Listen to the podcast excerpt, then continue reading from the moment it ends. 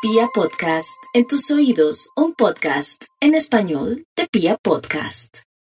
La flexibilidad que les es propia se convierte en el referente de quienes tienen absolutamente todo de su lado para caminar con certezas, con convicciones, tienen aliados, ayudas, beneficios, benefactores, soluciones, o sea, todo es una maravilla. Deben eso sí estar ahí, estar muy pendientes porque Marte está avanzando hoy por el signo de Géminis en este mes. Así que puede considerarse como un periodo en el que se dejen llevar por la ira, eh, por la expresión del momento, por las circunstancias y reaccionen y después piensen.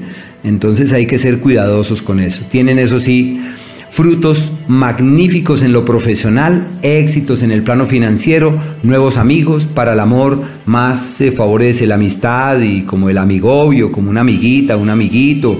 Bueno, es un ciclo de flexibilidad y de apertura. Y en el trabajo, maravillosamente bien, su capacidad de trabajo se multiplica montones. En el tema de la salud están bastante bien. Imagínense el astro de la fuerza y la energía radiante que avanza por su propio signo. Mejor no pueden estar.